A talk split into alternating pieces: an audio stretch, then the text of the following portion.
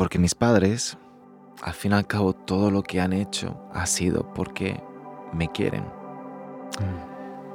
Su esfuerzo de querer ayudarme para dejar de ser gay, para que siga el camino Muni, es porque me quieren, porque me querían, y eso hay que entenderlo. Y también empezar a entender que todas mis experiencias han sido para yo madurar. Esto es Café Muni, un podcast de cultura unificacionista, un espacio de escucha en el que damos voz a las reflexiones que nos preocupan, de forma abierta y sin complejos, buscando nuevas inspiraciones para el presente y futuro de nuestra comunidad. Pues bienvenidos a un nuevo episodio de Café Muni. Eh, Estoy como siempre con mi amigo y hermano en espíritu Rubén. Hola, buenas a todos. Y en este día, en esta hora, tenemos como invitado en nuestro podcast a Kuni. Yes. Hola. Bueno, ¿cómo introducir este episodio? Bueno, los que conocéis a Kuni, pues ya podéis anticiparos un poco, ¿no? Estaba pensando mientras preparaba este episodio como qué regalo, eh, qué bendiciones poder estar hoy aquí Mm. y poder tener esta conversación no solo de una manera personal, privada, sino también tener esa oportunidad de, de hacer pública una conversación que no es tan fácil tener en el contexto de nuestra comunidad, ¿no? Totalmente. Bien, pero bueno, para los que no conocéis a Kuni, pues quizás podemos empezar por ahí para que tengáis un poco más de contexto sobre, sobre este episodio. Pues nada, Bueno, pues hola a todas y todos. Eh, mi nombre es Kunihito Tomita, mi padre es Osamu Tomita, mi madre es Mercedes González, mi hermano mayor es Kento y mi hermano pequeño es Tojide, el famoso Hideto Tomita. Sí. Tengo 31 años, eh, he nacido en Japón, Kawasaki, eh, pero llevo aquí en España desde los 5 años. Y bueno, pues mi profesión es actor, aunque realmente yo me considero últimamente creador, porque estos dos últimos años, pues lo que realmente estoy haciendo es crear y crear y crear pues shows, cortos, etc. Y eso. en resumen. en resumen, sí. Sí. Bueno, eres de... Has, básicamente has vivido en España desde que tú recuerdes. Sí, desde los cinco años. Sí, bueno, Sí, tu sí, sí. memoria consciente. Hmm. Entonces, bueno, también es otra de las personas con las que hemos crecido Ujú. Sí, sí, sí. sí, en nuestra sí. comunidad en España. Bueno, has vivido mucho más tiempo fuera de Madrid, pero... Bueno, al principio estabas en Málaga. Sí, primero, Sí. no, cuando nos vinimos, nos vinimos a Madrid y estuvimos aquí en Madrid como unos tres años, luego nos fuimos a Málaga, y Eso. luego a Málaga, Torremolinos y luego Madrid.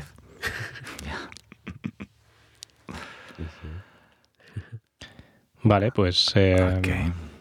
Bueno. Bueno, seguimos un poco en la presentación, ¿no?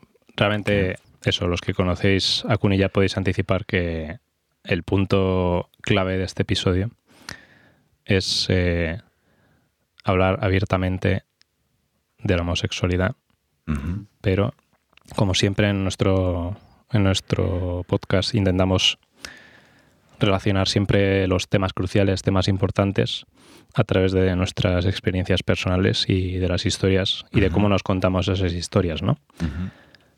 Claro, cuando empezamos Café Muni, nosotros no podíamos anticipar cómo de lejos podríamos llegar con este planteamiento, pero creo que eso, eso nos ha sorprendido lo lejos que podemos llegar, digamos, por la fuerza que tiene el poder conectar eh, unos con otros a través de esas historias compartidas, ¿no? Y yo pensaba, ¿no? Claro, la historia personal de Kuni, ¿no? Donde la, digamos, la etiqueta de fondo es la homosexualidad, ¿no?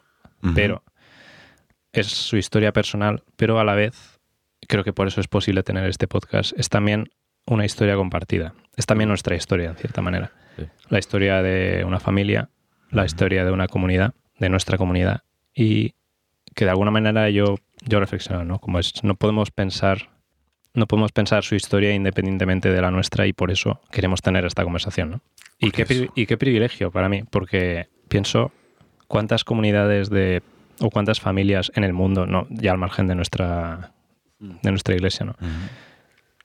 Qué difícil es tener este tipo de conversaciones cuando sabemos que es como un tema polarizador, mm, divisorio, ¿no? Eh, y qué privilegio pues poder eh, hablar de esa historia compartida, sus silencios, de los miedos que había, las crisis internas, Mm.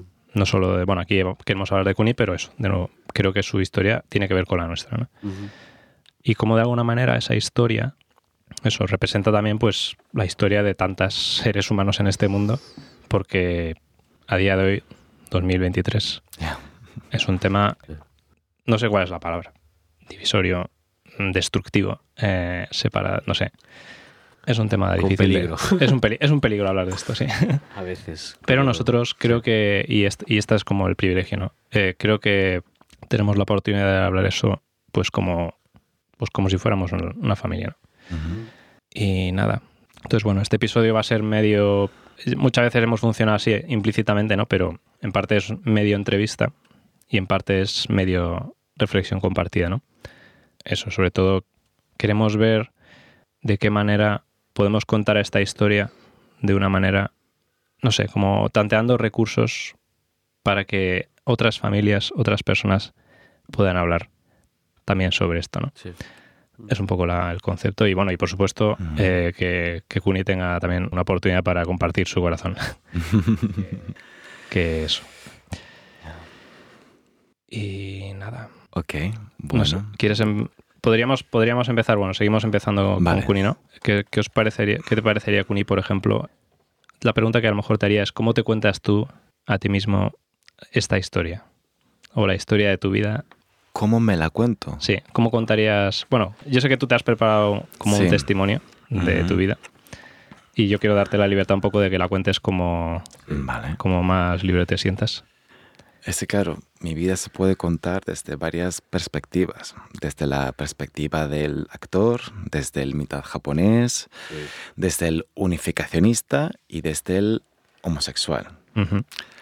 Pero bueno, lo voy a contar desde, el, desde todo, porque todo es un todo, ¿no? Mm, Ahí, a ver, ¿por dónde empiezo? a ver, es que, quieras o no, esto es fuerte, ¿no? O sea, esto es de repente, después de 16 años, venir aquí a hablar sobre este tema, justamente con la comunidad. Se me hace difícil. mm, Por una parte, siempre ha habido una necesidad de también contarlo, hablarlo, expresarlo, pero claro, de repente estoy aquí. Además, ¿quién me iba a decir a mí que iba a hablar sobre esto con Carlos y Rubén? ¿Sabes? Como, hello, what's going on? pero hey, eso es lo que está pasando, pues oye, yo lo abrazo y yo lo acepto. Vale, para no extenderme mucho con mi biografía, porque claro, contar 31 años mm, es muy extenso, ¿no? Así que voy a enfocarme mucho en el tema desde la identidad unificacionista y mi identidad homosexual. Vale. ¿Vale? Como yo os comenté, yo nací en, en Japón y bueno, yo desde muy pequeñito he sido súper consciente de que era diferente. Mm. Es que yo creo que desde los cuatro añitos, pues yo ya sabía que era, no quiero decir raro, pero bueno, hacía todo lo contrario al resto de los chicos, ¿no? Recuerdo que todos los chicos jugaban al Dragon Ball, a todas esas cosas, al Ultraman, todo esto. Y yo en cambio, pues a mí me gustaba jugar con las muñecas de Sailor Moon, Hello Kitty. Claro, pues quieras o no, desde muy pequeño empecé a ser consciente de que era diferente porque la gente me empezó a señalar. Me Ok. decían, qué raro eres. Dasai, Dasai es como kimochi borui, es- a ver, es como decir, Como, como, que chirrías o como que chirría, eso, eso, Ah, eso, ok. eso, como que chirría. Y yo, yo decía, pero ¿por qué? Pero sí, Sailor Moon y Hello Kitty y lo Mago de Oz, digo, ¿qué pasa? O sea, yo internamente yo lo veía como algo natural. Y no es porque yo quería ser mujer, ¿vale? Mm. Porque claro, yo entiendo que en esa etapa pues un niño ve Dragon Ball porque se, si- porque se siente identificado, ¿no?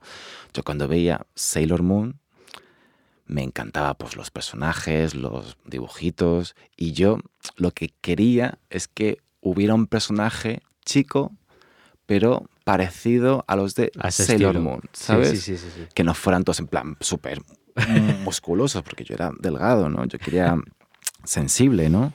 Mm. Alguien que se pareciera a mí. Y de momento, pues en esa etapa, pues era Sailor Moon, Dorothy, etc. Y bueno, pues yo ya desde muy pequeño, pues yo, yo ya supe que era diferente. Y bueno, y a los cinco años, pues nos vinimos aquí, a Madrid. Y claro, ahí ya fue un momento de choque total porque no era consciente de qué es lo que estaba pasando. De repente estamos en España, nadie habla japonés, todos eran blancos, digo, what's going on? Y bueno, hasta que mis padres pues me llevaron a la iglesia y claro, pues aquí antes éramos todos mitad japos. Sí. O sea, Mm. el, ¿no? Sí. Y quieras o no, pues te sientes identificado y todos hacíamos lo mismo con el, con el mismo background y bueno, pues ahí empecé a crear un vínculo con la iglesia. Y también en esa etapa, como yo os, os- os comenté, de que, pues bueno, jugaba con todas las hermanas, a las Barbies y a las, a las- a las ponis, todo esto. Pero lo que me gustaba es que esas hermanas mayores, hablo de rollo Linda, Laura, Bea, Sonjua, pues que no me juzgaban. Mm. Te sentías cómodo. Sí, estaba cómodo. Y en cambio, claro, en el colegio, bueno, en, en la guardería, pues ya empecé a oír la palabra mariquita. Mm. Mm. Y en esa etapa, pues la connotación de mariquita era como que eres menos hombre. Mm. Como te comportas como una chica, entre comillas, pues eres menos hombre. O sea, entre paréntesis, machismo total. Mm. Pero bueno, como en esa etapa, pues bueno, yo era como yo era. Yo siempre he sido un, un niño que no me he escondido. Mm. Yo decía, me gusta Sailor Moon y punto. ¿Qué pasa? Pues no pasa nada. Y luego cuando nos mudamos a Málaga, claro, ahí Málaga, madre mía, pues recuerdo que, que era el único asiático, el único que era femenino, para que me Sí. entendáis, pues ahí sí que se me machacó aún más. Ya era mariquita, chino de mierda, etcétera, etcétera, etcétera. Y ahí en Málaga conocí el término gay. Y de repente, esto era a los ocho años, ¿eh? por ahí, nueve. Y dije, ok, que existen hombres que se sienten atraídos entre ellos. Pero claro, como tienes ocho años, pues Ya. tampoco hay ese apetito sexual. Pues bueno, vale, palabra gay, pero empecé a asociar lo que es mariquita con gay. Y bueno, y en esa etapa, pues no voy a decir quién, pero una persona importante de la comunidad, yo le pregunté qué es gay Ujú. Y esto, vamos, lo tengo clavado en el corazón, en el, en el- en el alma, en todos los sitios. Y a mí me dijo, la homosexualidad es peor que el crimen de Hitler. Los homosexuales van directos al infierno, pero no al infierno, al subsuelo. Mm. Me dijo, ser gay es peor que ser un asesino. Mm. Y dije, wow. Qué fuerte. Y ahí, vale, dije, pues no voy a preguntar más sobre este tema, ¿no? Te dio miedo incluso, dirías. Claro, daba miedo porque decir que es peor que el crimen de Hitler, Ya. ostras, ¿Con qué edad? ¿A los ocho? a las 8, 9. Y claro, eso ya da miedo. Y esto Mm. fue en la comunidad. Pero bueno, y luego nos mudamos para Torremolinos, que también, qué casualidad que Torremolinos es el- la ciudad pueblo más gay de todo Madrid. Digo, Madrid, Málaga. España, España. ¿Ah, sí? Sí, sí, sí. Ah. Está Torremolinos, Sitges y Madrid. Se puede decir que son los lugares más queers LGTBQ+, ¿no? Mm. Casualidad. y ahí en Torremolinos pues ya tenía 12 años, 11, o sea, en el momento pre-harp, Ok. que era por, Sí, por esa- ahí. Sí, sí, ¿no? sí. por ahí. Y bueno, y entre que en esa etapa ya empezó lo del muta muta, el prejar, y bueno, pues ahí entre que nació pues mi vocación de querer ser actor, plus ahí ya fui consciente de que era gay. Mm. Y en esa etapa, ¿no? Pues, claro, empecé a interpretar tres personajes. Estaba el personaje Kuni unificacionista segunda generación y luego el personaje del instituto, el que tiene que sobrevivir, sacar buenas, buenas notas, etc. Y luego el personaje Kuni homosexual. Mm. Pero ese personaje era privado, eso era un secreto. Ni se lo, no lo compartía ni con Erika, ni con Benji, ni con Oscar, ni con nadie. Era, solo lo sabía Dios. Mm. Y ya está. Ni tampoco tenía yo la necesidad de contarlo. Mm. Puede ser porque tenía miedo, Mm. obviamente. Pero también a los 12 años, por ahí 11, pues tampoco hay una necesidad sexual, pues que no había conflicto aún. A pesar de que estaba ahí, pero bueno, era un secreto mío y ya está. Mm. Y bueno, luego a los 14 años nos vinimos para Madrid y bueno, pues ahí ya entre los 14, 15 años, pues bueno, ese personaje del Kunigay empezó a querer hablar, a expresarse, a querer entender qué es lo que me estaba pasando, ¿no? Porque no era, era consciente, pero no tan cons- con- consciente porque no ha- había nadie de mi alrededor que fuera gay o lesbiana, ni nada, ¿no? Y bueno, eh, eso fue a los 15 años que Oscar, Kuniaki y yo nos, nos fuimos para BTA. Ah. Estuvimos ahí un mes. Y bueno, eh, pues un día, pues que yo necesitaba hablar, necesitaba contárselo a, mm, a alguien, porque ya a los 15 años, pues bueno, uno empieza a sentir cosas. Y en esa etapa, pues bueno, Oscar y yo, pues nos llevábamos bien y se lo conté Mm. a Oscar. Y Oscar fue la primera persona en saber esta identidad mía secreta, ¿no? Y claro, y Oscar flipó. O sea, Oscar creía que, que yo tenía estos pósters de Britney Spears y de todo esto porque me masturbaba. Yo digo, no, no, no, no, no. Yo, a, mí, a mí me gustaba Britney porque me gustaba. Sí. Ya está, o sea. Pero luego, claro, recuerdo que Oscar se quedó ahí en, en, en shock. Vale, eres gay. Uf, qué movida. Pero bueno, pero luego me abrazó Mm. y, eso fue bonito. ¿no? Que un hombre heterosexual como Oscar, porque Oscar es súper hetero, pues que sea capaz de abrazarme y de no juzgarme. ¿no? Y de momento en esa etapa pues solo lo, lo sabía Oscar. Y luego, bueno, pues también se lo conté a Estefan, Noemí y a um, Erika. Pero yo les pedí a esas cuatro personas que por favor que no se lo contaran a nadie, porque era algo íntimo, es Sí. mío, una identidad mía secreta y no estaba preparado. Vale, eh, luego a los 16 años, ahí fue el momento más duro porque me enamoré de un, pues de un chico y claro, en todo este tiempo creía que la homosexualidad pues era como una enfermedad espiritual y que era algo solo sexual. Mm. Yo no sabía que se podía amar a un hombre. Y claro, cuando me enamoré, pues sentí algo diferente, no era algo sexual, no era atracción solo, ¿no? O sea, sentías un querer hacia una persona y esa persona no es una mujer, es un hombre. Y ahí, claro, empezó un conflicto interno total. Decía, pero ¿cómo es posible de que yo, que soy supuestamente segunda generación, que tengo que ir al blessing, etcétera, soy capaz de amar a, a un hombre y no a, a una mujer? Y bueno, pues empecé a tener una, una relación amorosa y aquí el gran det- detonante pues fue que mi madre se enteró. Mm. Y eso fue una explosión total. O sea, aquí ya he dejado de... He tenido que dejar de interpretar al personaje Mooney, al personaje gay, y en todo, o sea, todo eso se derrumbó todo. No voy a contar en detalles todo eso porque, bueno, es muy privado, Sí, sí, pero sí. os lo podéis imaginar que ahí todo salió a la luz. 16 años, ¿no? Has dicho. 16 años. Y yo no estaba preparado porque mi madre se enteró. Yo no se lo he contado, ¿no?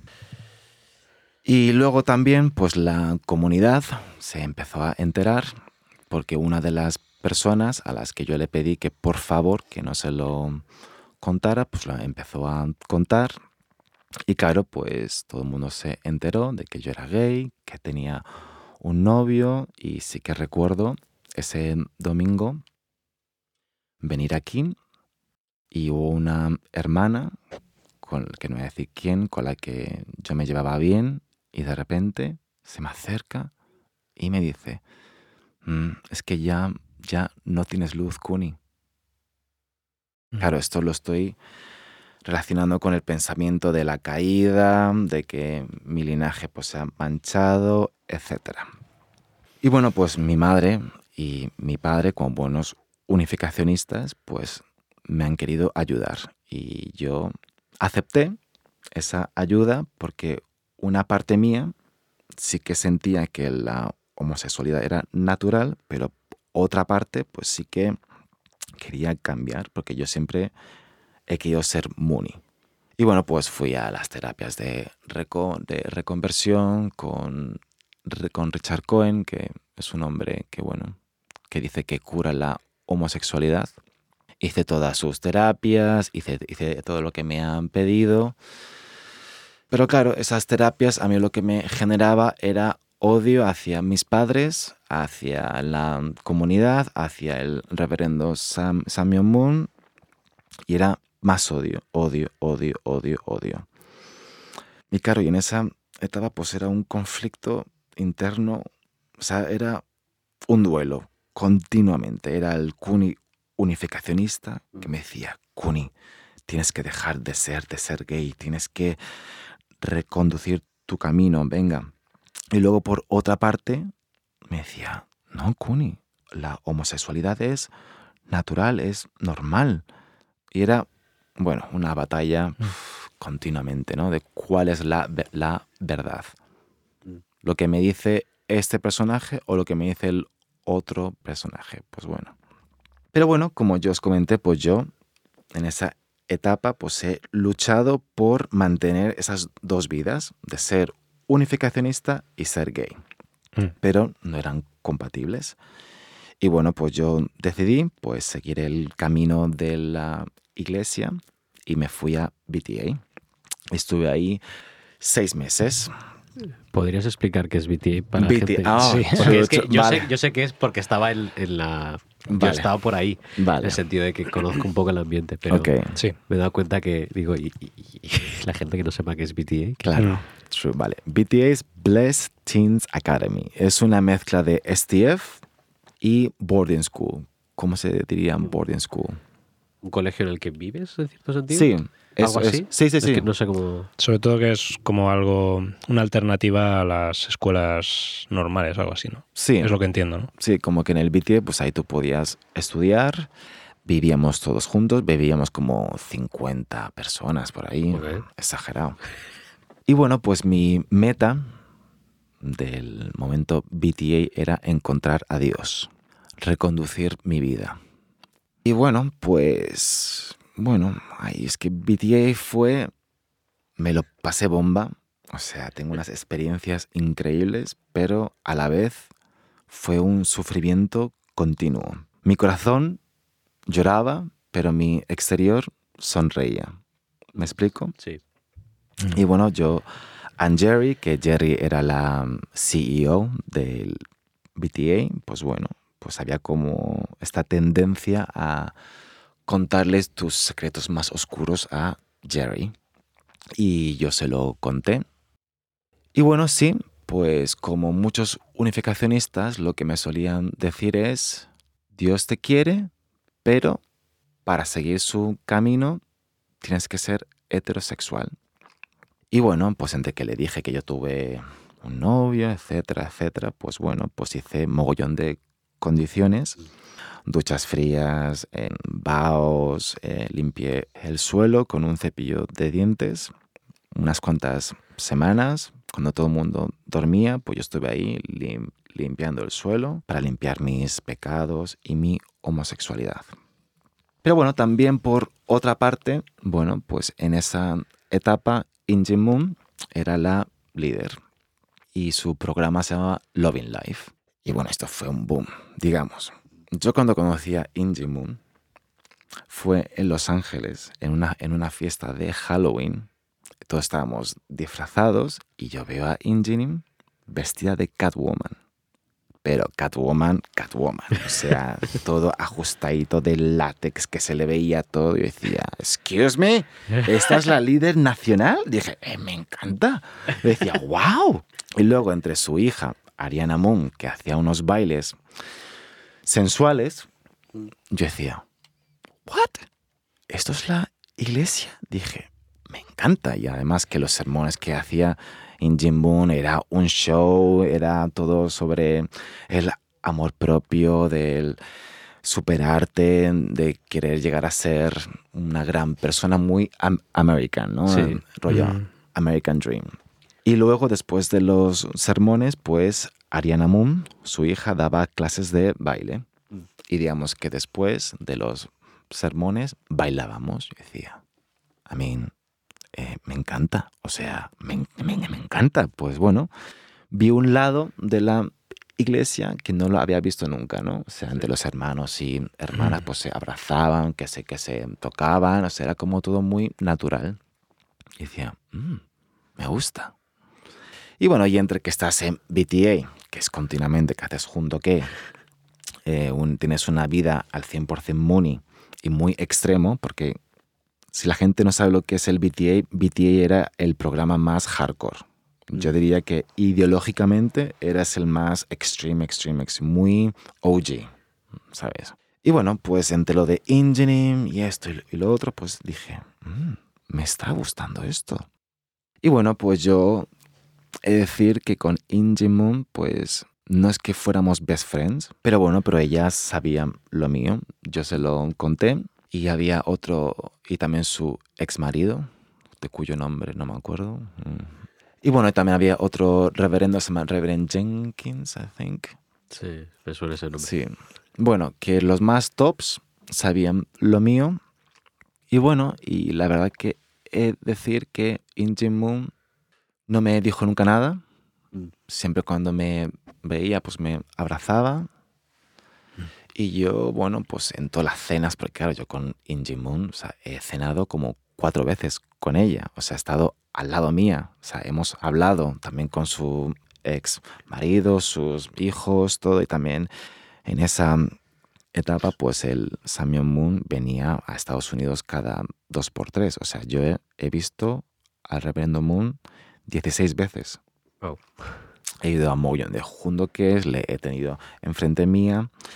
Y bueno, pues estaba muy cerca de los Moons, ¿no? Y una vez eh, su ex marido, pues dijo, We love the gays, but we don't marry them. The gays are welcome to come to Sunday service, but we don't marry them. Digamos que los homosexuales estaban bienvenidos, pero no se podían casar. Y también el mejor amigo de Ariana Moon era gay, o sea, súper gay. Digamos que era como una contradicción, ¿no? mezcla un poco. Sí, o sea, como que sentía que me aceptaban por un lado, pero por otro lado no. Pero bueno, pues yo en esa etapa sentí el subidón Mooney, vamos a Mm. llamarlo así, y yo decidí ahí ser unificacionista. Y bueno, pues para ser unificacionista, pues claro, tenía que dejar de ser homosexual. Y bueno, pues yo fui, o sea, hice más condiciones, siete días de ayuno, etcétera, etcétera. Y luego también fui a un cursillo secreto de ahí que se llama GBOT, Getting Back on Track. ¿Lo conoces? No, nunca No. lo he escuchado. Claro, es que ese es top secret. Pero súper, súper, súper secret. Y bueno, pues ahí la gente que ha caído y la gente que tiene unas vidas que no son acordes a las ideologías Moonies, pues van ahí para reconducir sus vidas, ¿no? Y la verdad que era un cursillo guay porque, bueno, podías hablar. Ok. O sea, nos lo contábamos todo. Y también, pues la gente que fumaba, pues podía fumar, beber. Y era un, un lugar safe en el que tú podías expresar de una manera honesta. Pero claro, todo el mundo era hetero. Menos yo. Mm. Injin Moon, Reverend Jenkins o Jenkins. Pues claro, decían, ¿qué hacemos contigo, Kuni? pues bueno, pues otra vez terapias y esto y lo otro, oraciones. Pero bueno, yo no sé por qué en esa etapa pues yo sentía que entre que decidí ser unificacionista, pues dije, bueno, pues seguro que Dios tiene un plan y me va a ayudar a curarme, entre comillas, ¿no? Mm. Pero bueno, después pues me vine para España y ahí fue pues bueno, otra vez enfrentarme a la realidad Mm. de que no me he curado, todo seguía igual y otra vez este duelo. Mooney versus gay. Pum, pum, pum, pum, pum, pum. A ver, si quieres decir algo. Yo, a ver, personalmente tengo curiosidad, en- pero esto ya es curiosidad mía, en el sentido de que las terapias de que iban. Vale, Así, pero en plan resumen, porque es que vale. no me lo imagino. A ver, hay muchas teorías de dónde viene la homosexualidad. Sí. La de este hombre es de traumas infantiles, ¿no? Y luego hay otra que es enfermedad mental, otra es una enfermedad espiritual, otra es que viene de los ángeles caídos. Y otra Ah, esa es... la he escuchado mucho. Sí, ¿no? Sí. Y hay otra que es que eres un error de la naturaleza. Pero bueno, el que yo hacía con este hombre, pues es como una terapia, mm, estás normal, en el que ha- hablas sobre tu infancia y lo que decía es que yo nunca había recibido amor por parte de un hombre. Yo hubo una época que me lo he creído, pues que mi, pues que mi padre no me ha querido nunca y que los hermanos de mi entorno pues no me han querido nunca y por eso hubo como una necesidad de buscar ese amor. Mm. Es cierto que Kento, desde muy pequeño, pues hemos tenido nuestros rifirrafes, Mm. es un tema complicado, pero mi padre a mí me ha querido siempre. Mm. Ok. O sea, mi padre, justamente mi padre, es el que me ha dejado ser yo. Ok. Wow. Digamos, a mi padre pues no le importaba que yo jugara con las, ni con las Barbies, ni que viera Sailor Moon, y nunca mi padre me ha intentado corregir. Ok. Mm. Wow. Más de hecho, mi padre es el que me ha comprado mu- muñecas. ¿Sabes? Mi madre no, pero mi, mi padre sí. Y mi, y mi padre siempre me ha dicho que yo era un chico especial. Mm. Así que claro, decía, pues bueno, uno se, au- ¿cómo se dice? sugestiona y se cree pues que tu padre no te ha dado amor. Claro, porque además entiendo que estas personas supongo que deben de ser un poco... Habrán estudiado algo, supongo, o no, no sé. No, Ah, vale, ok. Ni No, siquiera. Vale. no. Era totalmente...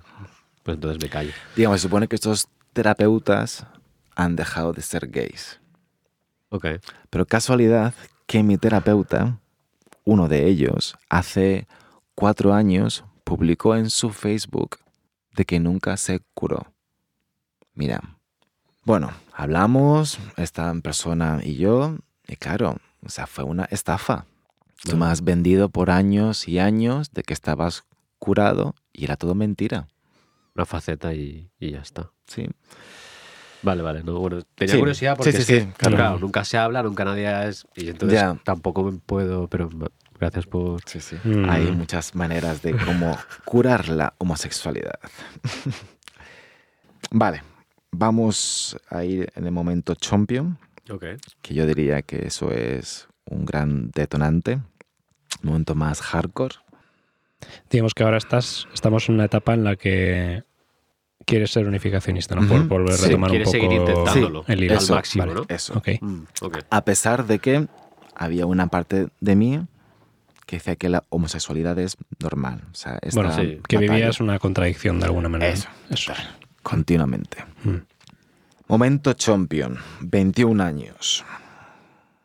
Pues bueno, creo que en esa etapa fui con, no sé si fue con Oscar, Noemí, Belina y Erika, no me acuerdo, pero creo que sí.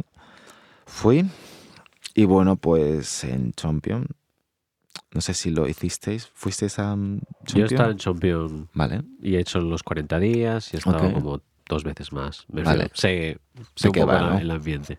Yo solo he oído hablar, pero ok, vale. sí. Pero bueno, Si quieres, cuenta lo que... Vale.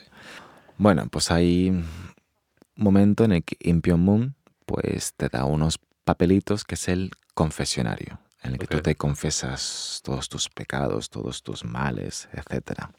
Y yo lo conté todo. A la media hora dijo, Kunijito, ven. Y bueno, pues en Champion hay un cuarto secreto donde está Demonin, que es Hookmonin, Ok, sí. Sí, ¿no? ¿Sabéis quién es? O sea, obvio, a ver, a ver. Sí. Y bueno, pues hablé con esta mujer. A ver, os lo voy a contar todo tal cual como era. ¿eh? O sea, yo fui, dije, ostras, voy a hablar con Demonin. Pues bueno, pues yo la voy a preguntar la mogollón de cosas. Yo voy y yo le digo, Demonin, mira, es que mira, yo quiero ser actor. Eh, ¿Cómo puedo hacer para ser un actor famoso? y me dice Demonin, túmbate. Yo me tumbé y me em- em- empezó a hacer Ansu. Y bueno, pues ya me hizo todo el speech de que he traicionado a Dios, de que he roto la gran promesa. Y bueno, y me dijo que como indemnización, ¿cómo se diría? Como restauración o sanación, Sí. si yo me quedo seis meses en Champion, yo iba a dejar de ser gay. Y iba a recibir el perdón de Dios. Voy a hacer como un entre paréntesis. En todo este momento yo he sentido que he traicionado a Dios. Y que he traicionado a mis padres, a la iglesia, al Mesías. Y yo dije, vale, seis meses. Si yo me quedo aquí, conseguiré el perdón y dejaré de ser gay. Digamos, yo en Champion también yo me lo he pasado bomba, porque yo tengo un carácter positivo, digamos, y tengo experiencias buenísimas, ¿no? Por ejemplo, Doriano y yo, pues, ¿sabes este momento cuando todos hacemos esta guía turística en el templo? Que Sí. básicamente ves nada, ¿no? Sí. Pues Doriano y yo dijimos, I want to see the temple. Así que nos colamos y entramos dentro del el templo. Bueno, y llegó el este segurata. What are you doing? Ah, sorry, sorry, Spanish, Italian, sorry, sorry. Buenísimo, buenísimo, buenísimo. Y luego también, eh, ¿te acuerdas de que todos los breakfasts teníamos estos míticos bollitos Sí, con anco? Sí, sí. Pues claro, Doriano y yo, pues después de hacer el ansu, teníamos hambre y entre que no teníamos pasta, pues bueno, se puede decir que robábamos estos bollitos y en vez de lo que todo el mundo hacía era colarse a través de la, de la ventana, nosotros no. Nosotros, que esto es muy fuerte. Esto es una confesión toda regla, ¿eh? Mis padres lo saben, ¿eh? Y vamos, les encanta. Sí, sí, ¿eh? Madre mía. Y luego eh, cogimos el ascensor de los verdaderos padres, que es uno dorado, que solo puede, ellos pueden entrar, y nosotros mm, mm, le dimos ping pong. Y entramos, y bajamos, robamos mo- mogollón de bollos, y luego llegó el este cocinero coreano, yo quiero, yo quiero, chacamastro, ¡ah! Y escapasteis con los bollos. Hombre, por supuesto. Para que me entendáis Sí. que he tenido experiencias de este rollo, y tengo un mogollón, pero Sí. bueno, pero esos fueron los primeros 120 días, porque claro, ahí había gente joven, pero claro, después de los 120 días, pues ya mis amigos se fueron, eh, Claro. la gente joven se, se fue, Y tú Y- estabas solo, en cierto sentido. Ujú, pero claro, chombio en verano está petado. Sí. Ahí no tienes tiempo ni de pensar, ni de reflexionar, nada. Pero en la temporada de otoño, o sea, Champion está básicamente vacío y la gente que hay era gente rara. Ok. Rara en sentido de gente que ha estado ahí tres años metido, mucha gente solitaria. ¿Pero gente también de Corea o de otros países también? Sí, pero era más coreanos, japoneses y luego algunos europeos, pero era más asiáticos, ¿no? Y bueno, pues ahí ya tuve que enfrentarme a lo que tenía que enfrentarme, ¿no? Y bueno, pues yo, claro, pues todas las noches en el pray hall, pues claro, yo oraba a Dios con todas... Claro, yo oraba a Dios para que mm, me ayudara a dejar de ser gay. Porque si yo dejo de ser gay, mis padres van a estar felices. Mm. La comunidad me va a aceptar. Si yo dejo de ser gay, puedo tener una familia y puedo tener y puedo entrar al reino de los cielos. Y claro, yo tengo cartas y cartas, ¿no? Por ejemplo, aquí tengo una carta eh, que yo le escribía a Dios rogándole que por favor que me ayudara a dejar de ser gay. Y eso era básicamente los seis meses. Todas las noches, después del ANSU, llorar, llorar, llorar, llorar. Y bueno, yo a pesar de tener un carácter positivo, en la soledad pues he sufrido mucho, ¿no? Mm. También en el manantial, cuando alguien me decía mariquita, pues yo me iba al baño y lloraba, Mm. porque de alguna manera pues te recordaba ese fallo tuyo, ¿no? ¿Tenías, ¿Tenías a alguien en Champion con quien o eras literalmente un tiempo de soledad? Digamos, yo por las mañanas estudiaba coreano y digamos que estaba con gente japonesa, pero bueno, estás con gente, pero mismo realmente no estás con no gente. estás, ¿no? Sí. Y claro, todo el mundo decía, pero ¿por qué estás aquí? Y yo, no, it's a challenge, I want to find God, etc. ¿no? Y ojo, Champion, o sea, en los primeros 120 días, ¿cómo lo explico? Desde el punto de vista Muni, he tenido tentaciones. Yo no sé por qué. Bueno, yo creo que sé por qué. Pues atraía a todos los homosexuales a pesar de que Oscar me decía, este no es gay, este no es gay, yo que sí, que sí que lo es, que sí que lo es, y efectivamente lo es gay, es gay, aunque ahora esté casado con una, con una mujer. Y bueno, pues hubo situaciones y muy comprometidas de que se me acercaban, que si me abrazaban, que si rozaban su mano y me tocaban el culo. Y luego, claro, había otros hermanos, no sé si eran heteros, gays, no lo sé, pero siempre que si me tocaban, que si la cinturita, es, es, es esto, lo otro. Pero yo dije que no a todo. Mm. Yo no hice nada. En esos seis meses, yo no hice nada, a pesar de que hubo un chico que dijo, "Dor- dormimos juntos, y yo dije que no. Mm. Y yo conozco a gente de la segunda generación, fuera de España y también de España, que han, que han tenido relaciones sexuales en Champion. Mm. Y ahora toda es- esa gente que se ha casado, que está blessing, perfecto todo. Mm. Pero Kunijito en esa etapa no hizo nada. Mm. O sea, vamos, nada. Bueno, eh, después de los seis meses, pues bueno, pues ya llegó el último día. En Pyeongmun, pues me llamó, fui.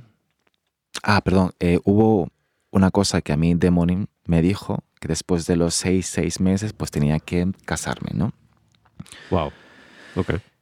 Y claro, cuando me llamó In Pyeongmun, al lado mía había una chica japonesa. Y dije, ay madre mía, es ella, es ella. Bueno, vale, yo decía, si esto es lo que Dios quiere, vale. Todavía seguías en plan. Voy a, voy a seguir, sí, Sí, o sí. sí, sí. Ok.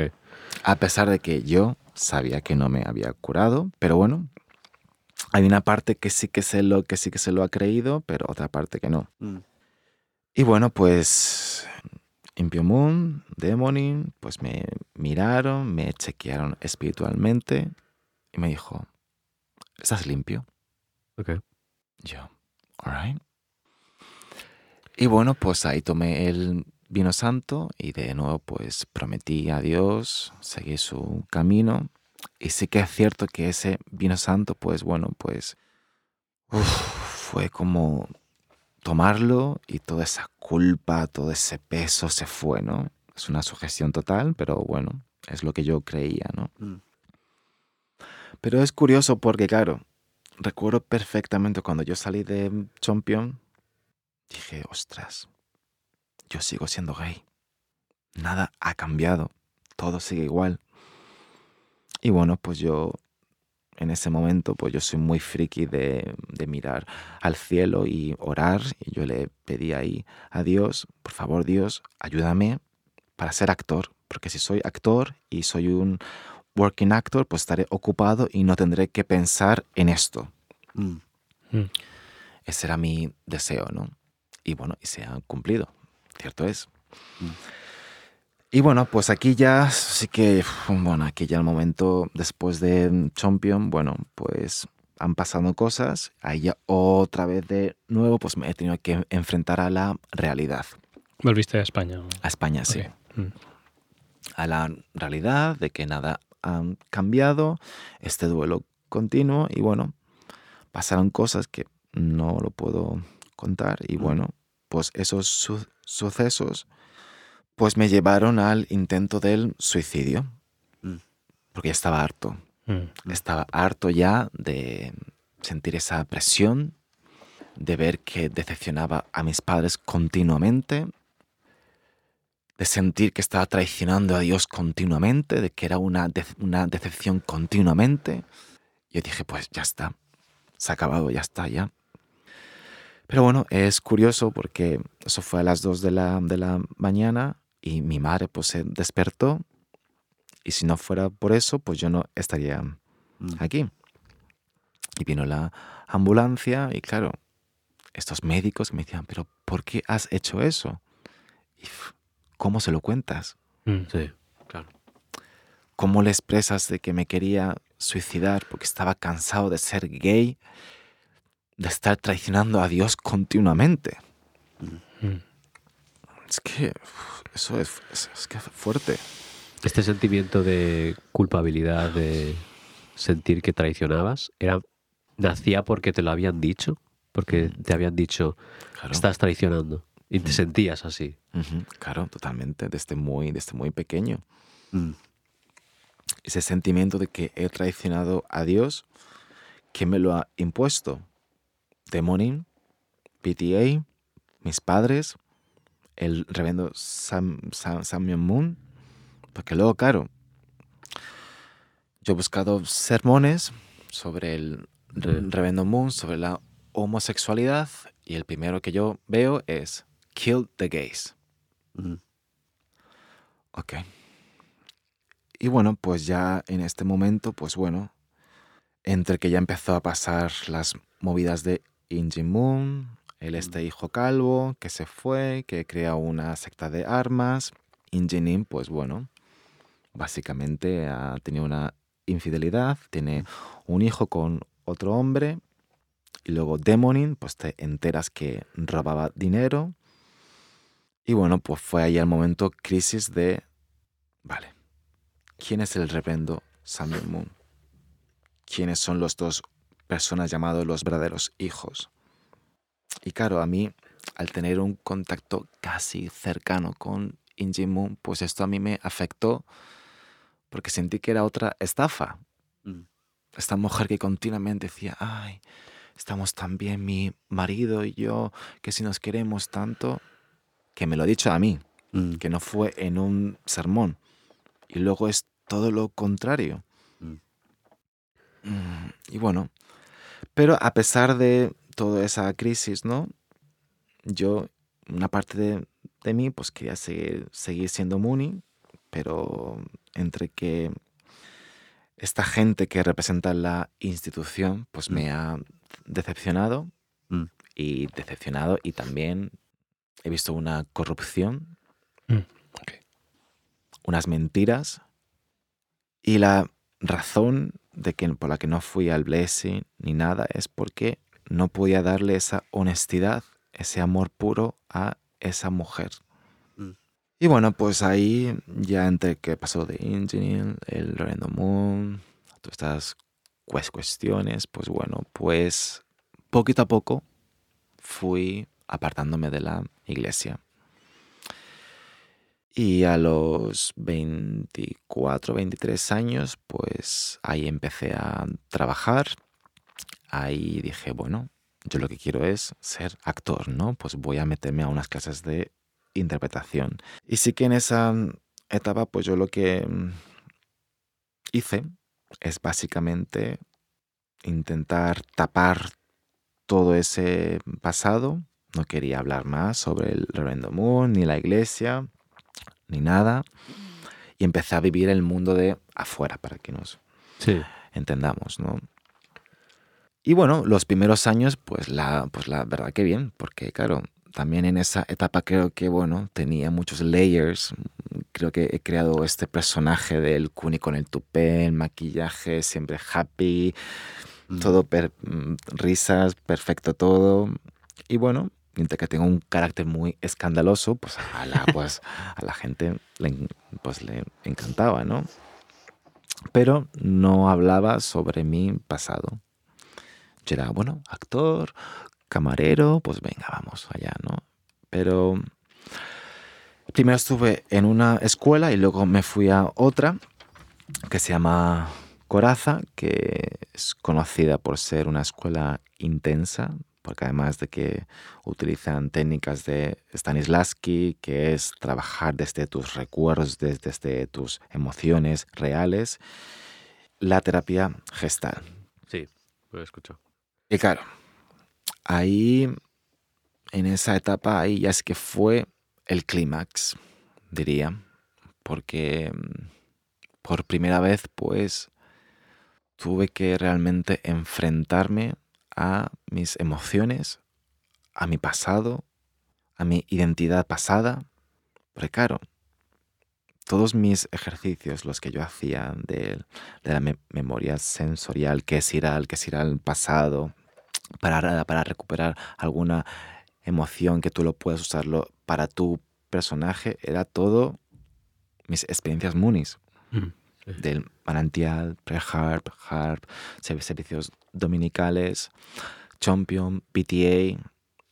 Y claro, yo intentaba luchar contra ello, pero claro, estaba tan presente. Pero claro, yo, yo siempre como que empujaba. Mm. Yo no quería entrar ahí. Hasta que, bueno, en el segundo año, tercer año ahí, pues bueno, pues uno ya, está metido en ese mundo de los actores, en el que hace muchas terapias, en el que uno empieza a ser más consciente de sus emociones y de sus pensamientos. Y ahí un profesor al que yo le conté todo, que flipó, porque claro, la imagen que yo daba ahí en esa escuela era del este chico, el, el que sale de fiesta, el que baila, el que es súper sexy, el fan, risas, y claro, luego hay todo un pasado que la gente flipaba. Mm. No lo he contado a todo, a todo el- el mundo, pero bueno. Y contarlo, pues bueno, de repente exploté. Fue otra explosión. Y ahí, bueno, pues no era capaz de realmente digerir todo ese dolor, todo ese, toda esa culpa, toda esa... mm, Sí, todas esas experiencias, pues yo no era capaz de cómo administrarlo. Y bueno, y por una parte, pues en mi vida pues vino el mundo drogas, Mm. porque en el mundo de los actores hay mucha droga. Mm. Eso es, eso es cierto, ¿no? Y la droga, pues bueno, es, a ver, ojo, ¿eh? que yo no me drogaba todos los días ni nada, ¿vale? Pero sí que he probado cosas, cocaína, LM, etcétera, porros, pues lo que te hace es como que de repente entras en un videojuego y todos tus problemas se acaban, Mm. ¿sabes? Y Mm. Es un momento en el que no hay problemas. exactamente. Un pequeño, una pequeña pregunta que tengo. ¿Dirías que ese momento estabas más hundido Sí. que en otros momentos en los que te has visto hundido en el pasado? Ese Mm, momento en particular, cuando Totalmente. afloraron las emociones. mm, Totalmente. Sí. O sea, ahí fue No hace mucho de esto, en realidad. ¿no? No, esto fue a los. Este momento de las drogas fue a los Mm. 26 años. Mm. 26, 25 años. Sí, a ese, a pesar de que era feliz porque estaba persiguiendo mi sueño, pero sí que diría que fue el momento más duro de que estaba abajo, abajo, abajo, abajo. Y las drogas, claro, los primeras, las primeras veces, pues es súper guay, dices, guau, no tengo problemas, pero bueno, pues yo de repente pues me convertí, como decían mis amigos, en Lucifer. Ok. Wow. Pero, Muy fuerte. ¿qué amigos? ¿Amigos de la No, mis No, amigos. no de la iglesia. actores, actores me llamaban Lucifer.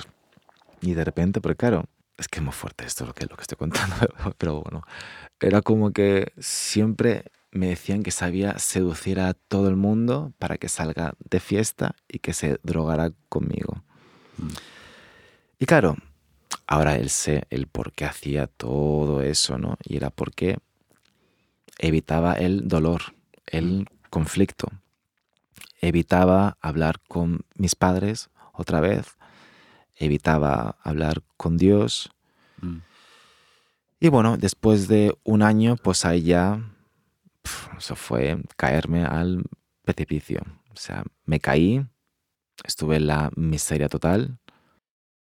Y bueno, pues ahí, poquito a poco, ya dije, vale, Kuni, ¿qué te está pasando? Y ya empecé a volver al pasado, a enfrentarme a esos fantasmas, ¿no? El cómo lo he hecho, pues escribiendo mucho, Mm.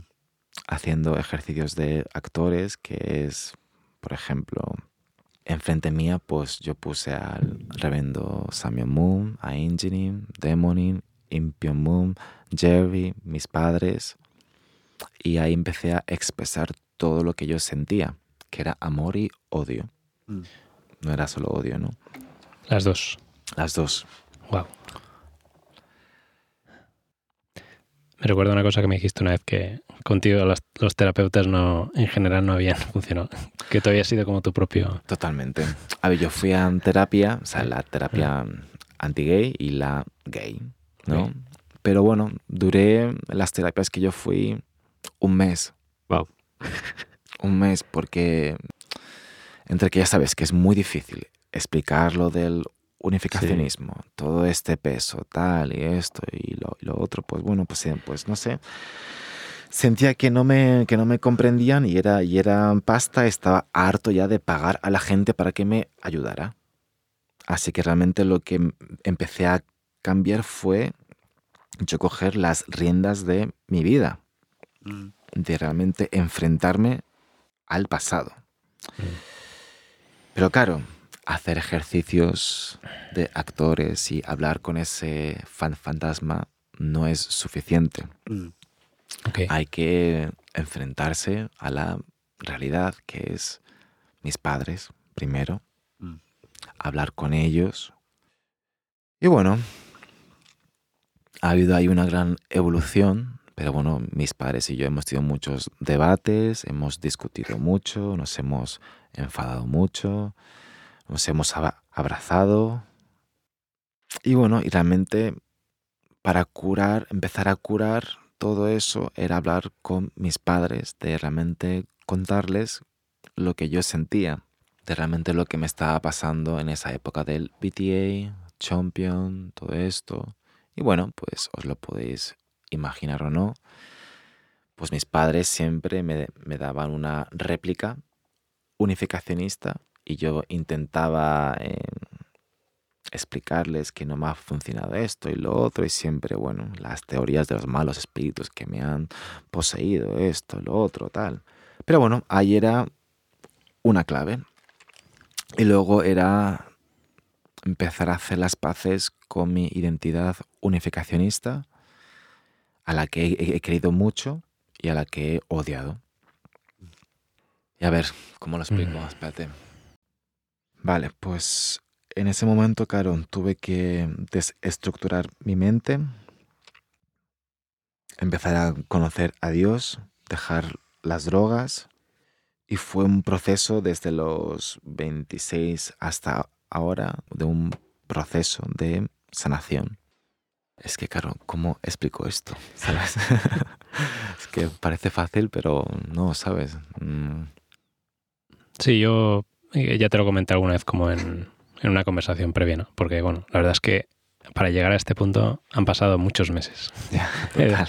Eh, pero bueno, quizá uno piensa cuando yo, es el momento, es el momento. Pero una cosa que me... Bueno, es una historia tan extremos, ¿no? Total. Es una experiencia de extremos, extremo de un lado, extremo del otro, ¿no? y que me parece interesante que hayas mencionado ahora, que no sé si es por ahí por donde quieres ir, Dios, ¿no? Sí, sí.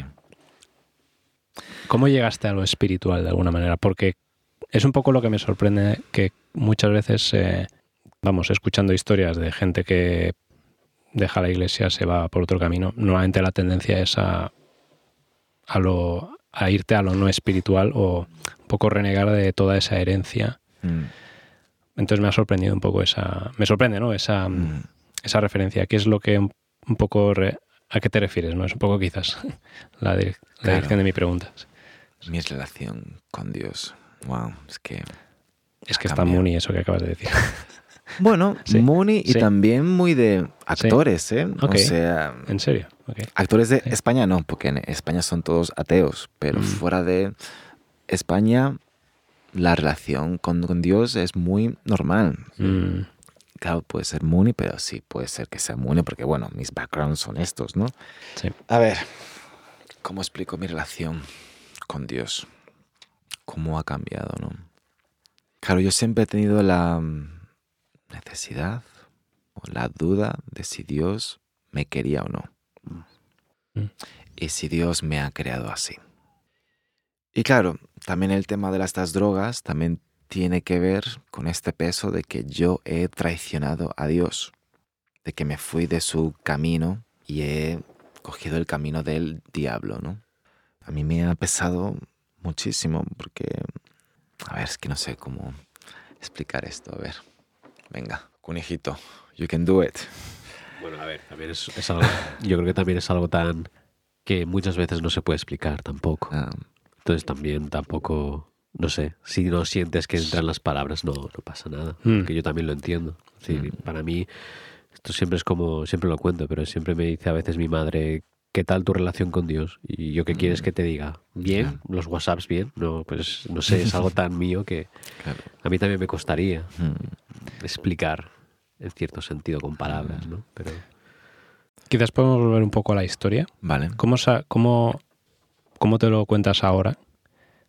Y esto es algo que yo reflexiono a nivel de nuestra comunidad como colectivo, ¿no? O sea, creo que eso, que para realmente sanar tienes que volver al pasado. Mm. Tienes que pasar, no puedes, tienes que aceptar también el pasado, sea cual sea ese pasado, ¿no? Mm, Y aquí no pienso solo en tu experiencia personal, sino Mm. en la de sí, pues al final todos pasamos Mm. por momentos en nuestra vida de, de un dolor extremo, ¿no? Quizás en tu caso pues es como muy específico, mm, eh, pero es, a la vez es como algo universalmente humano, ¿no? mm. Admiro la apertura con la que has contado toda la historia de esos extremos, porque al final yo creo que los seres humanos podemos soportar contradicciones hasta cierto punto y en algún momento Mm. rompemos, ¿no? Y yo entonces yo lo que me transpira tu, tu historia es cómo llegas a ese momento de, de quiebre total, ¿no? Mm. Y la, no, para mí la, la incógnita es de qué manera reparas esas piezas, ¿no? Esa, Mm. eh, de qué manera tu pasado, Muni, y tu ruptura con eso también, de alguna manera, si ahora eres capaz de contar esa historia, me parece como que has tenido que pasar por un proceso de recomponerte, ¿no? Un cierto, Mm. re- un cierto renacer, ¿no? También, Mm.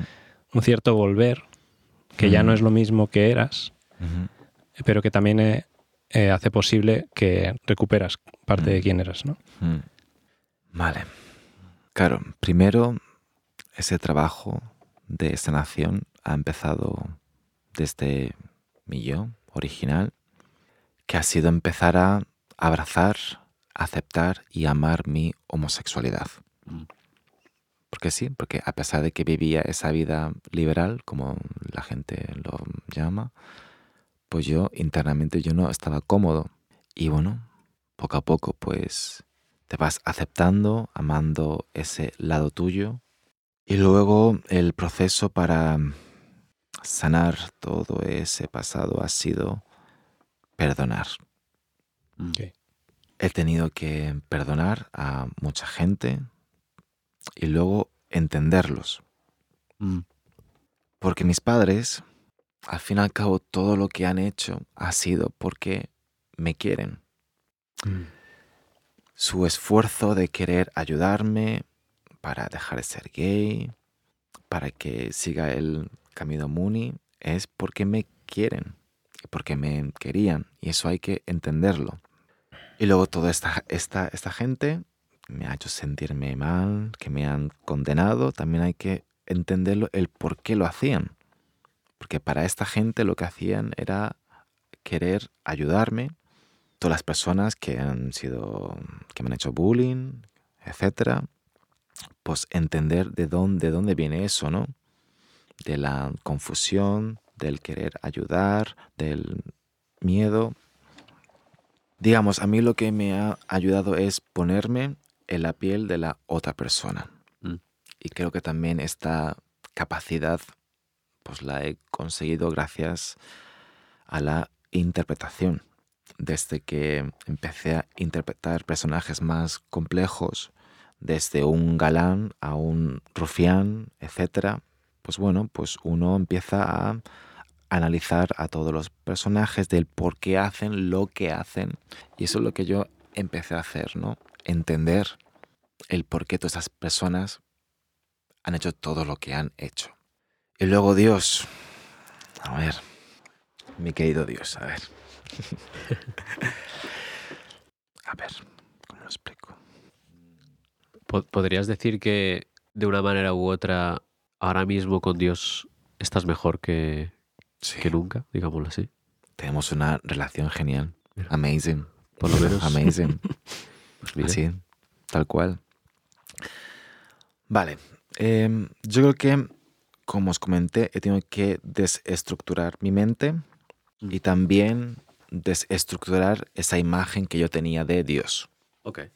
Del Dios que me ha condenado, del Dios al que yo le he traicionado y a realmente buscar a Dios como yo lo he podido hacer, que ha sido a través del arte, de la creatividad, de muchos paseos en el campo Mm. y en la naturaleza, pues claro, o sea, yo soy un poco friki, claro, pues tú me ves a mí caminando y yo hablaba con él, con ella, Wow. así, tal cual, como, "No, Dios, a ver, pues a mí me pasa esto y lo otro.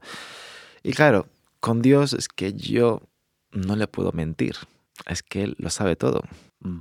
Y yo con Él, con ella, pues siempre he podido ser honesto al 100% porque lo sabe todo. Pero claro, no quita que siempre había ese, mm, ese speech de perdóname Mm. por haber hecho esto, lo otro. Digamos que había como un poquito de culpa en mis oraciones o en mis charlas con él.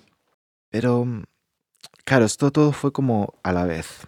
En el momento en el que yo empecé a perdonar a mis padres, a la iglesia, a la institución, también fue el, el momento cuando ya empecé a quererme, de verdad, a amarme. Mm. Y eso es difícil, o sea, amarse, aceptarse, entenderse, abrazarse. Eso fue duro, pero poco a poco ese amor hacia mí empezó a nacer, ¿no? Y a ver, yo te lo digo, a mí es que desde ese momento cuando yo me he aceptado y me he amado, es que ahí ya mi relación con Dios y las experiencias que tengo con Él han cambiado mogollón. Mm. Es como que has descubierto el lado que no estabas viendo. Exactamente. Puede, puede ser, sí.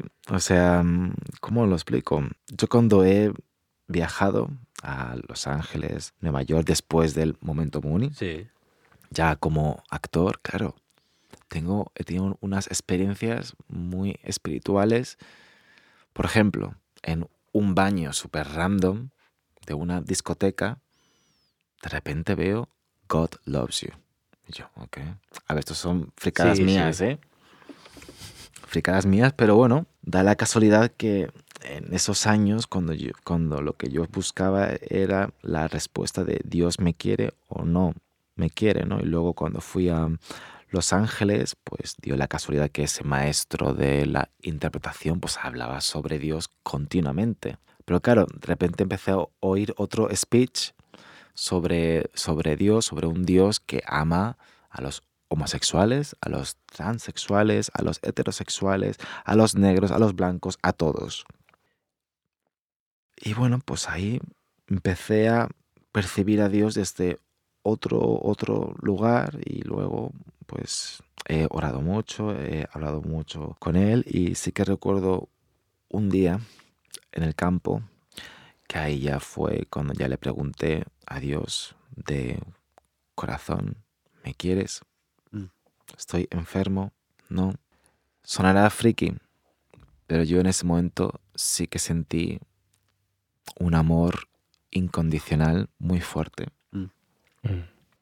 Y ahí pues mi respuesta fue que todo este, es, todo este tiempo Dios me ha querido Mm.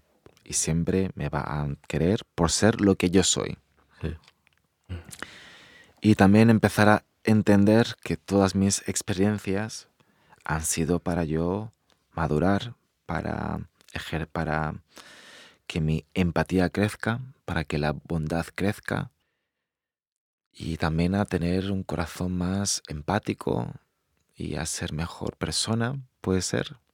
No soy perfecto, o sea, nada, ojalá, pero, pero no.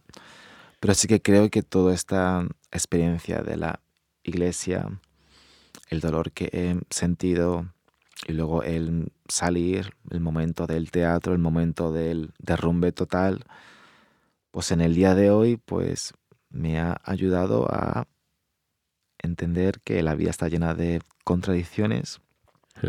y de que cada uno al fin y al cabo tiene que buscar su verdad y su camino. Y ojo, yo me parezco mucho a mis padres. Mm. Explico. Mis padres a los 18 años buscaban la verdad Mm. y la encontraron en el principio divino. Pero su decisión fue en contra de la voluntad de mis abuelos. Mm. Ellos hicieron daño a mis abuelos Mm. por decidir ser Muni. Y yo pues tengo la suerte de que conozco a mis abuelos, a mi abuela española, y ella me lo ha contado todo.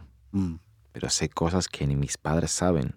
La decisión de mi madre de ser unificacionista ha causado daño, Mm. mucho daño. Y mi padre igual. Y da la casualidad que mis padres son los segundos y yo soy el segundo. Y da la casualidad que yo he buscado una verdad que va justamente en contra de la voluntad de mis padres. Sí. Y también en, en este proceso ya de mi vida en el que ya me estaba sanando, pues fui muy consciente de que tenía que romper este karma. Sí. Porque eso es un karma en toda su regla. Y claro, yo en vez de irme de casa, yo me quedé hasta los, 10 hasta los 28, 29 años para realmente restaurar esa relación con mis padres. Mm. No perderla. No pesar de todo. perderla, Mm. exactamente. Y a encontrar la paz, Mm. la relación, sí, en, sí, la paz. Y se puede decir que ahora mis padres y yo tenemos una relación increíble, pero súper bonita. Hemos decidido amarnos Mm. en vez de luchar tantas de quién tiene la razón, quién no, etcétera, etcétera, ¿no? Pues, ¿vale? Tú eres mi padre, tú eres mi madre, nos hemos querido siempre, pues oye, pues vamos a elegir el amor ante, antes que las ideologías, ¿no? Porque al fin y al cabo estos- todas estas ideologías pues son barreras que nos dificultan a tener una relación sana. Mm. Se puede decir que ahí con mis padres pues yo me llevo bastante bien y cuando ya sí que sentí que ya se ha más o menos restaurado, yo no estoy di- diciendo que mis padres sean pros gays, no lo son, pero tenemos una relación sana, bonita y honesta. Sí, porque tus padres son unificacionistas Total, mm, totalmente. Sí, sí. Totalmente, O sea, Y lo siguen siendo. totalmente, totalmente, totalmente. Mi madre es Mm. de unificationisog.com, ¿sabes? Sí. Pero también yo agradezco muchísimo a mis padres todo ese esfuerzo porque para ellos tampoco ha sido fácil. Claro. Mm. Wow. Ceder no es fácil. Aceptar que su hijo segundo es homosexual y va a ser homosexual no es fácil. Y claro, también mis padres, claro, por que son... A ver, hay que entender que somos tres hermanos, ¿no? El primero, pues ya sabéis, tiene una situación muy complicada. Y luego estoy yo. Y claro, desde fuera, claro, es como, jopetas, parece ser que Mercedes y Osamu pues lo han hecho mal. Mm. Porque su hermano, su hijo, el primero es, ya sabéis, y el segundo es gay. Y luego está Hideto, que es como la esperanza, ¿no? y eso duele porque sé que esos pensamientos existen, Mm. porque yo lo sé, pero yo de nuevo digo que admiro mucho que mis padres hayan sido capaces de aparcar la ideología para amarme Mm. y de alguna manera aceptar dentro de sus Espacio. de sus, de sus espacios que tienen, ¿sabes? Sí. No, es que la, de nuevo, los seres humanos somos muy complejos. Mm, No somos perfectos, ¿no? mm, O sea, no somos perfectos en el sentido que no somos seres acabados mm, sin grietas, ¿no? Pero bueno, me parece una historia increíble porque, no sé, pienso eso hace 10 años. Eh, ¿Cómo habríamos imaginado transformaciones de este calibre, no? Mm, O sea, la incógnita escuchando tu historia es ¿por qué no simplemente te quedaste en, no sé si decir la disidencia, ¿por qué volviste a tus padres? Mm. Porque por otro lado pienso que es algo muy, es muy de nuestra, de nuestra cultura unificacionista esa, ese pensamiento, ¿no? mm, Y sí, vale, hay renuncias muy fuertes ¿no? para llegar a eso.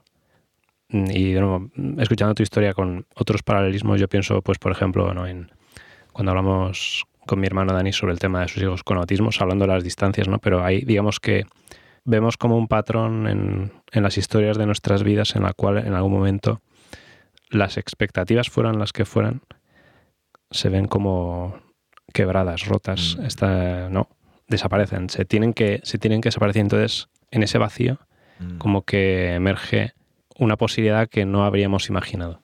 Ah. Y para mí esta historia que cuentas tiene que ver con esas posibilidades, ¿no?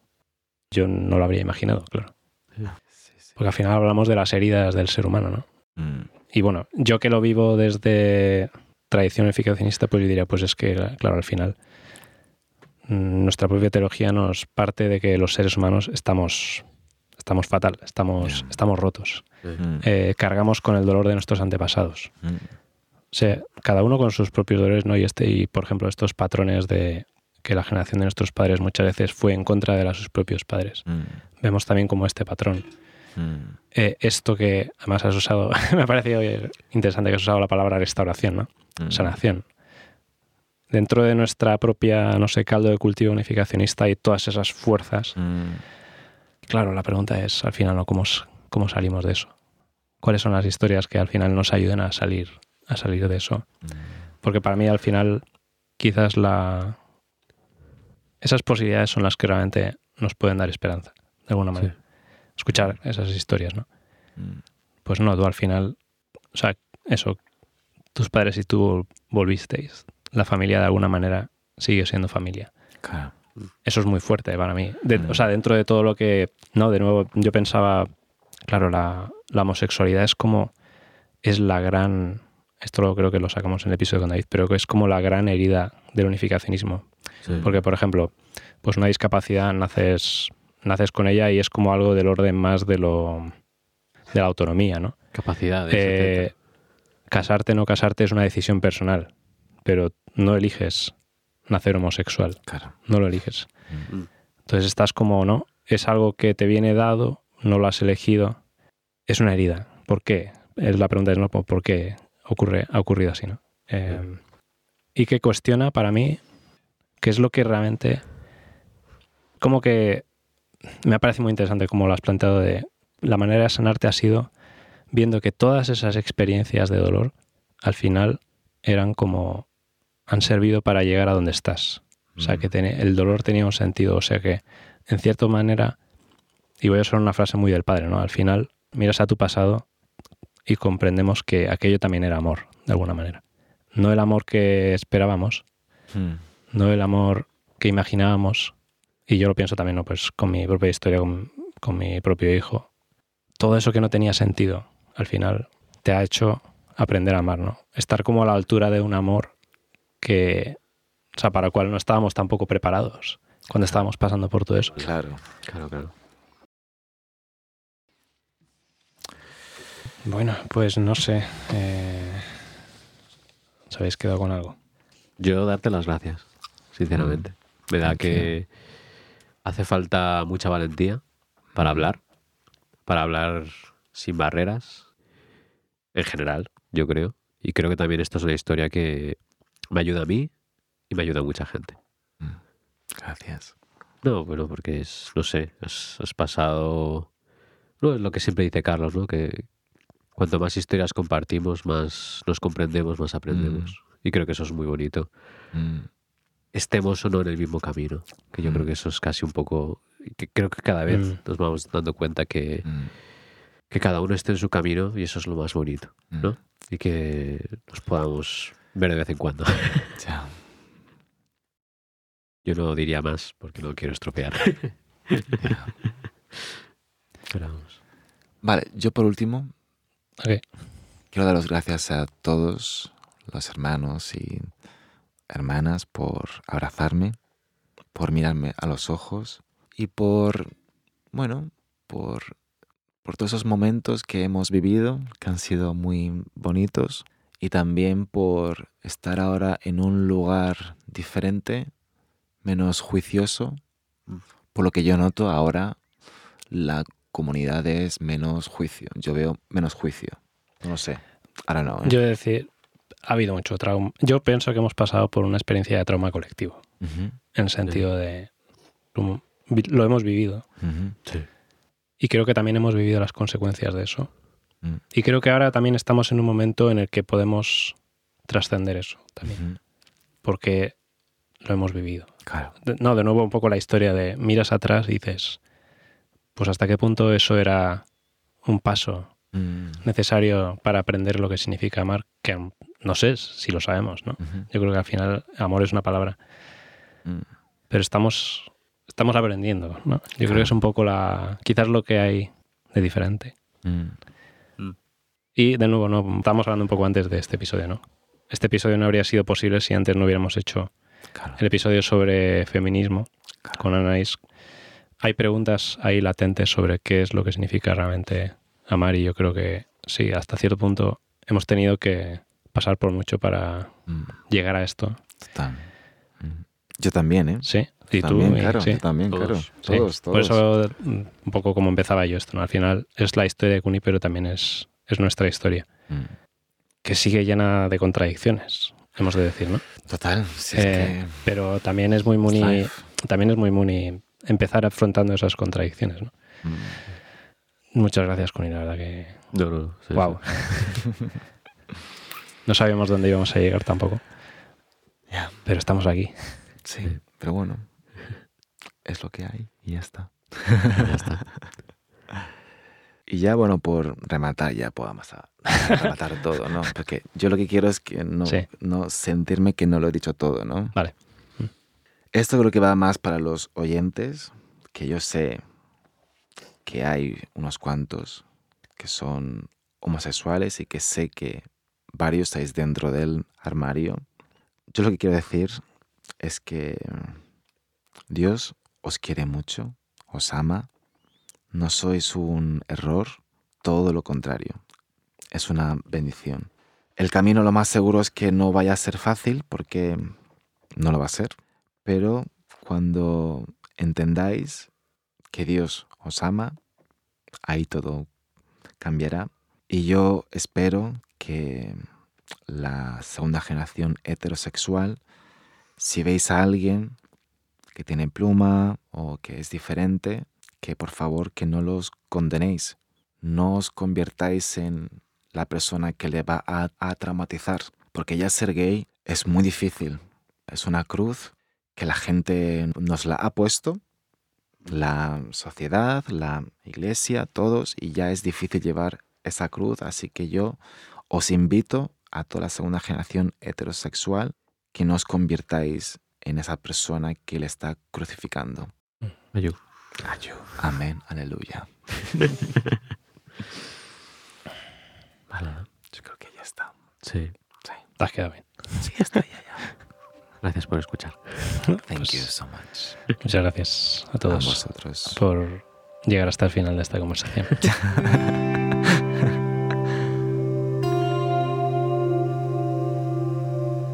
Gracias por habernos escuchado. Mándanos tus ideas, comentarios y sugerencias para futuros episodios y síguenos en las redes sociales para seguir la conversación.